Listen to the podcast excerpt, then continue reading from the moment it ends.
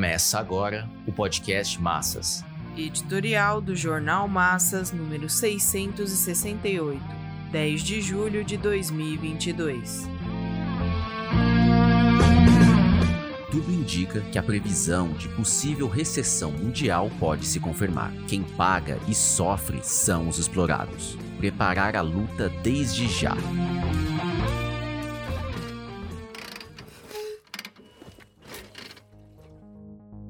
Fundo Monetário Internacional reduz suas expectativas de crescimento econômico mundial para 2022 e avalia que há possibilidade de recessão em 2023. Significa que as maiores economias, a dos Estados Unidos e as da Europa, terão importantes quedas. As previsões sombrias foram acompanhadas pela derrubada abrupta do preço do petróleo e pelo desalinhamento das moedas diante do dólar. A inflação que atingiu os Estados Unidos obrigou o Federal Reserve, equivalente ao Banco Central, a aumentar a taxa de juros de 1,5% para 1,75%. O aumento de 0,25% é o maior registrado desde 1994. Essa foi a resposta das autoridades econômicas norte-americanas diante da elevação do índice ao consumidor de 8,61%, acumulado em um ano.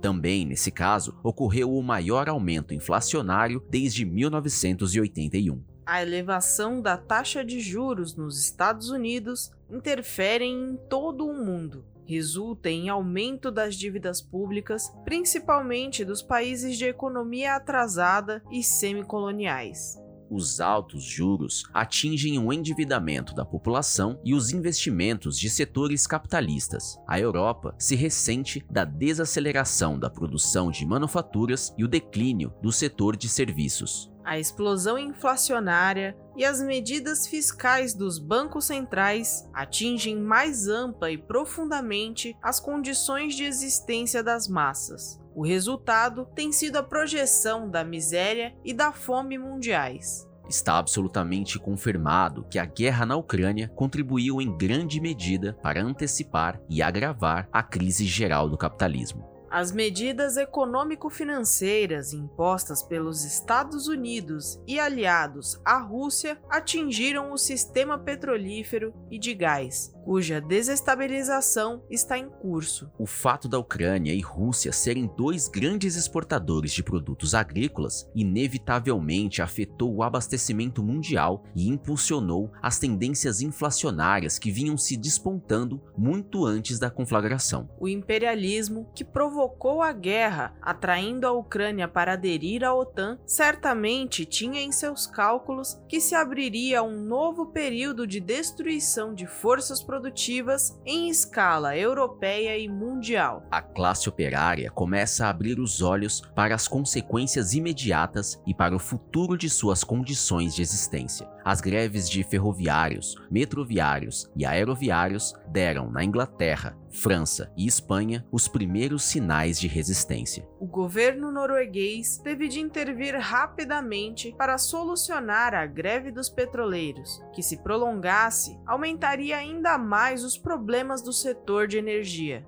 Na América Latina, é visível o descontentamento e a inquietação dos assalariados e camponeses. O levante dos indígenas no Equador e a greve dos mineiros do Chile também sinalizaram a apreensão geral das massas acossadas pelo desemprego, subemprego, redução salarial, liquidação de direitos trabalhistas e destruição das condições elementares de saúde, educação e moradia a enorme manifestação dos desempregados em Buenos Aires, na Argentina, é outro sinal das tendências de combate dos oprimidos, que tendem a emergir e a fortalecer a luta de classes das massas sofridas contra os capitalistas, seus governos e o imperialismo. É nesse marco que a Rússia avançou na conquista de posição militar na região estratégica de Donbas e a OTAN realizou a Cúpula de Madrid, Ambos os acontecimentos prenunciam o agravamento da crise mundial. Não haverá um acordo que resulte em pacificação entre os Estados Unidos e a Rússia e que garanta a autodeterminação da Ucrânia. As decisões da Cúpula de Madrid foram precisamente no sentido contrário ao da paz. Conduzem a uma escalada militar que traz à memória a situação de pré-guerra mundial. Os Estados Unidos vão reforçar ainda mais a presença de suas forças armadas na Europa a OTAN apertará o seu cerco à Rússia e estenderá o seu raio de ação à Ásia, voltado contra a China. Acertou-se o ingresso da Finlândia e Suécia na organização. Os membros da OTAN ficaram comprometidos a contribuir com 2% do PIB para reforçar militar e administrativamente esse braço armado montado pelos Estados Unidos, movido pela estratégia da Guerra Fria contra a União Soviética. Não bastou desintegrá-la com o inestimável auxílio da burocracia stalinista. Não bastou incentivar e provocar uma enorme divisão entre as ex-repúblicas soviéticas ao ponto de levar a Rússia a intervir militarmente na Ucrânia. O imperialismo, movido pela desintegração mundial do capitalismo, precisa tornar a Rússia e a China em suas semicolônias, como são a Índia, Brasil, México e a grande maioria das nações oprimidas e saqueadas. Assim, poderá controlar as imensas riquezas naturais da Rússia e das demais ex-repúblicas soviéticas. Todo o leste europeu se transformou em estados vassalos das potências europeias e dos Estados Unidos. Essa regressão histórica põe à luz do dia as tendências destrutivas do capitalismo esgotado e em declínio, bem como o significado e a importância decisiva da crise mundial de direção do proletariado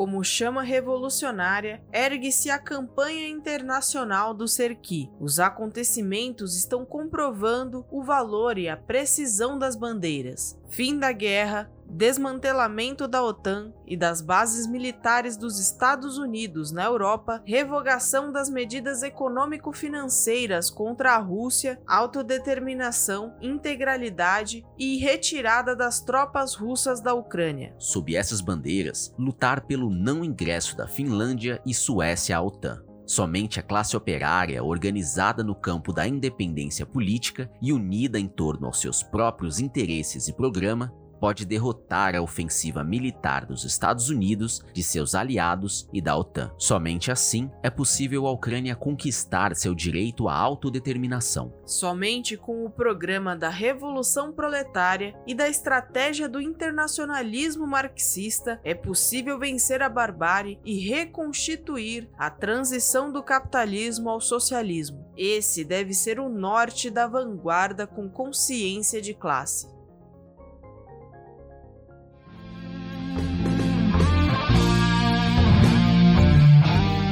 Esse podcast é apresentado pelo Partido Operário Revolucionário, membro do Comitê de Enlace pela Reconstrução da Quarta Internacional. Para mais informações, acesse formassas.org.